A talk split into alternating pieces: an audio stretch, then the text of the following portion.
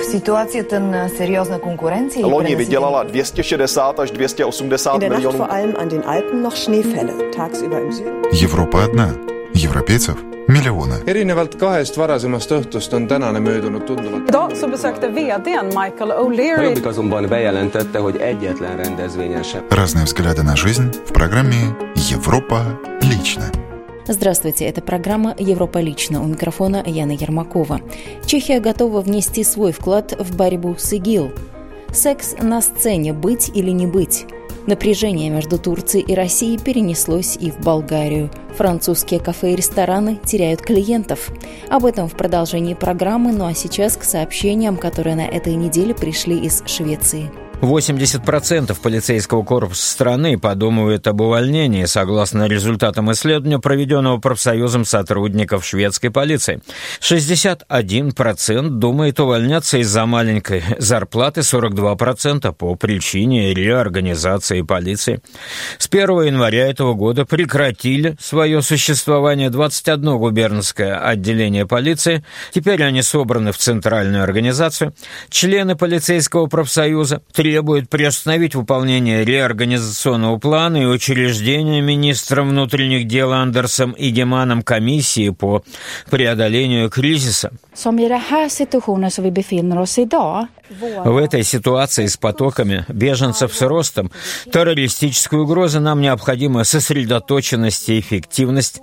Этого невозможно достичь с реорганизацией такого огромного масштаба и при той невероятной скорости, с которой она ведется, сказала в интервью шведскому телевидению председатель профсоюза сотрудников шведской полиции Лена Ниц.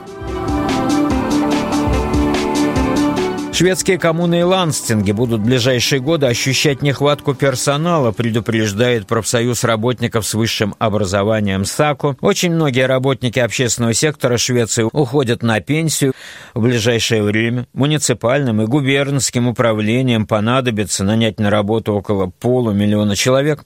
В пятилетней перспективе сравнительно легко будет найти работу архитектору, учителю, математику. Борьба за рабочие места станет гораздо более жесткой между исследователями гуманитарных профессий. Нелегко придется и специалистам массовых коммуникаций, ветеринарам, биологам, работникам культуры, согласно прогнозам САКа, содержащимся в докладе «Виды на будущее» для 55 профессий, предполагающих наличие высшего образования, пишут пишут газета «Даггинс Нихетер» и информагентство ТТ. Спасибо нашим коллегам русской службы шведского радио, а сейчас отправляемся в Чехию. Чешская республика готова внести свой вклад в борьбу с ИГИЛ. Она это подтвердила. Форма помощи и ее объем в настоящее время являются предметом переговоров. В случае начала наземной операции против террористической организации «Исламское государство» с чешской стороны могли бы быть предоставлены порядка 200 профессиональных военнослужащих, как подчеркнул министр обороны Чехии Мартин Стропницкий, это максимальный объем. О более точном количестве можно было бы говорить лишь после определения конкретных заданий, которые чешские военнослужащие могли бы выполнять. Jak bude velká, co, co, jaká bude host nation, jaké bude zázemí, jestli bude zásobování Зависеть будет от того, насколько большой будет обсуждаемая операция, кто будет осуществлять снабжение, мы или иная сторона. Существует множество технических деталей, которые необходимо учесть. Я говорю это специально, так как журналистов интересуют цифры и даты. Однако мы ныне находимся лишь на стадии поиска политической договоренности по поводу возможности осуществления подобной операции. Конечно же, мы не ждем и разрабатываем некие планы, чтобы в случае конкретного обращения к нам быть готовыми, однако это лишь внутренние рабочие планы. Oslovení byli připraveni, ale jsou věcí pracovní a interní v tuto chvíli подчеркивает министр обороны Чешской Республики Мартин Стропницкий. В случае необходимости Чехия могла бы выделить для участия в операции около 200 солдат. В первую очередь речь идет о чешских подразделениях, которые уже успели себя весьма хорошо зарекомендовать во время иных заграничных миротворческих миссий, о врачах и специалистах в сфере противохимической обороны.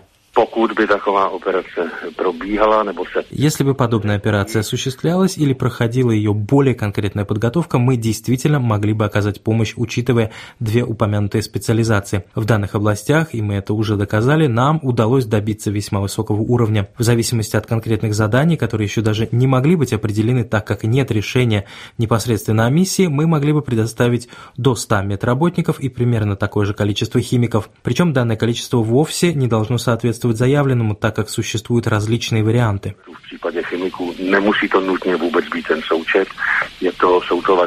Озвученный министром обороны план получил положительную оценку. Например, глава парламентской фракции Компартии Павел Ковачек считает его реалистичным. Мы действительно состоятельны в упомянутых направлениях, а также и в объемах помощи, о которых говорил господин министр. Наша армия не в том состоянии, чтобы я мог себе представить участие в классической наземной операции боевого характера. Однако, что касается врачей и химиков, то мы подтвердили свой уровень.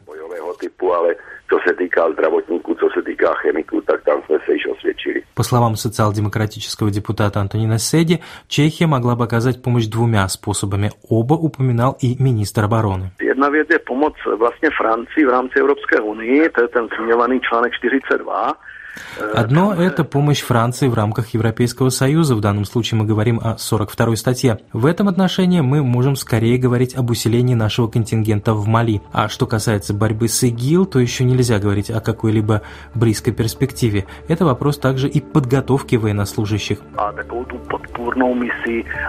zdravotníci, chemici. Заявил социал-демократический депутат Антонин Седя.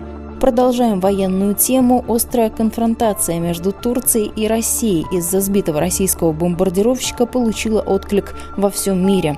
В Болгарии она вызвала острое напряжение, и это объяснимо. Внезапно натянулись до предела отношения с ее крупнейшим соседом Турцией, бывшим союзником, а сегодня соперником по линии НАТО-Россия. Это усложнило и так специфические отношения стран.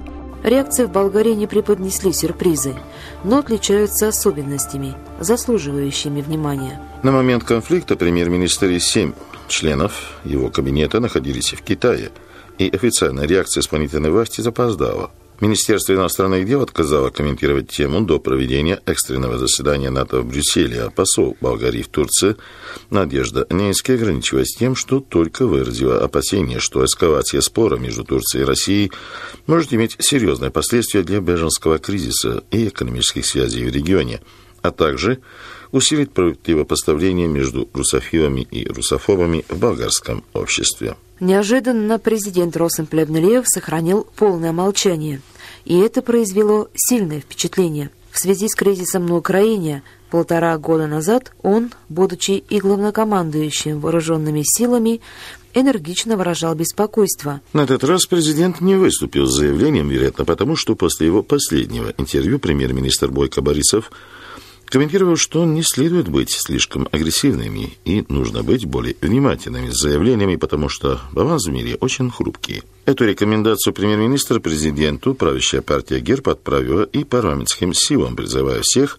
быть, цитируем, максимально мудрыми, внимательными и балансированными, конец цитаты, в своих заявлениях, так как нужна деэскалация напряжения.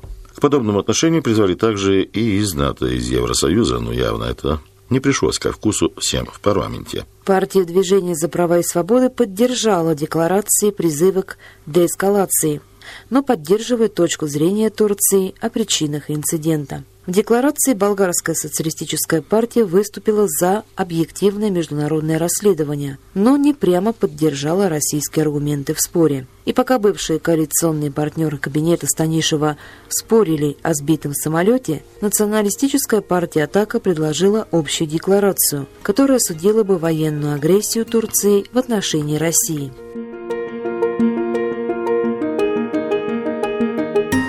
Напомню, вы слушаете программу «Европа лично» и сейчас отправляемся в Польшу.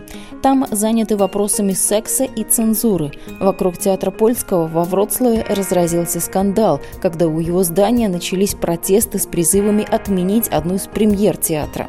До людей дошли слухи об отдельных сценах, которые могли иметь порнографический характер. О том, где находится граница творчества и кто должен это решать, в студии польского радио дискутировали культурные обозреватели изданий «Дожечи» и «Виртуально Польска» Петр Семко и Веслав Демский. Петр Семко уверен, что подобные протесты имели под собой все основания. Typu spory są, są, są typowe. Подобные споры типичны для демократии. Существует группа граждан, которая считает, что это скандал. Аргумент, что этот спектакль проходил в четырех стенах, я считаю неудачным. Таким же образом, скинхеды могли бы твердить, что они поют о нацизме в четырех стенах, и никому до этого не должно быть дела. Или взять хотя бы спор о том, можно ли нанимать в театр порнографических актеров, чтобы использовать их в искусстве, в том, что могло стать элементом порнографии. Я считаю, что подобные споры имеют все основания, что в этом есть смысл. То же самое и в данном случае. Граждане негодуют, министр реагирует, Богема называет это цензурой. Это классический спор, который продолжается на протяжении многих лет. Если общество не будет протестовать, с каждым разом артисты будут позволять себе все более вызывающие эксперименты. Приведу пример. В 70-х годах во французском цирке было популярно бросаться карликами. Тогда приводился аргумент, что билет можно покупать, а можно и не покупать. Тем не менее, нашлись люди, которые утверждали, что это унижает чье-то достоинство. Спустя некоторое время эту забаву отменили. Мне кажется, общественность имеет право на подобные протесты. Веслав Демский, в свою очередь, ставит под вопрос правомерность подобного вмешательства.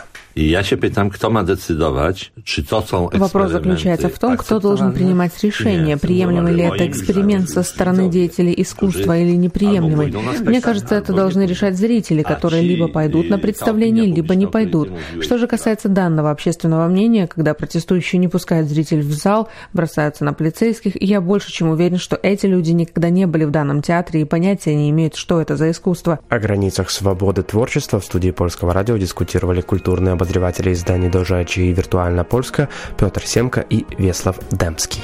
Приближаются новогодние праздники, и владельцы французских кафе и ресторанов, особенно столичных, обеспокоены тем, что им в этом году не придется брать сверхурочных. Они теряют публику. Две недели спустя после терактов 13 ноября в Париже количество посетителей и брони резко упало. На следующий день после терактов у нас пропало 90% брони, жалуется владелец отеля, расположенного недалеко от вокзала Сен-Лазар в Париже. К нам приехали только те, кто в пятницу был уже в поезде, объяснил он. Его слова подтверждают практически все работники гостинично-ресторанного бизнеса, приехавшие на профессиональный конгресс в Бордо. Там собралось более 600 участников со всей Франции, которые выразили свое беспокойство по поводу будущего своей профессии. Согласно статистике, за две недели после терактов в Париже количество туристов по всей Франции упало на 30%. В Париже же эта цифра достигла 50%. Что касается посетителей кафе и ресторанов, коими являются не только туристы, то снижение клиентов в Париже в ноябре упало на 40% по сравнению с тем же периодом прошлого года. Как сообщил на Конгрессе один из менеджеров сети ресторанов, расположенных в восточных округах Парижа, 14 и 15 ноября в его заведениях было лишь 60 посетителей вместо обычных 450. Конечно же, меньше всего падение активности в секторе гостинично-ресторанного бизнеса было зарегистрировано на Лазурном берегу.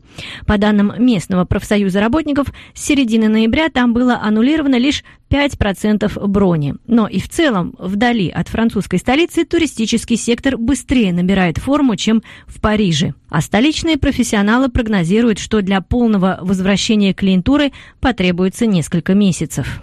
Так что Париж в рождественские праздники обещает быть пустым. Из уже существующих броней мы потеряли половину, но хуже не это, а то, что новых звонков уже не поступают, сетуют работники отелей. То же касается кафе и ресторанов.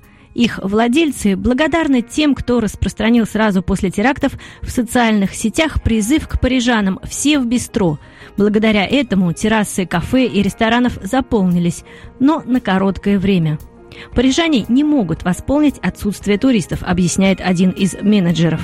После Шарли Эбдо нам потребовалось 2-3 месяца, чтобы встать на ноги, говорит он.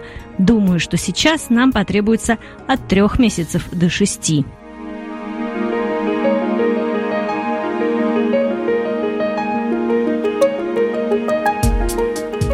Добавлю, что экономические последствия терактов в Париже могут составить до 2 миллиардов евро. В течение ближайших месяцев Францию ожидает спад на 0,1% от ВВП. Это была программа «Европа личная». Ее подготовила и провела я, Яна Ермакова. В программе были использованы материалы наших коллег русских радиостанций Болгарии, Швеции, Чехии, Польши и Франции. Мы продолжим рассказывать о жизни европейцев ровно через неделю.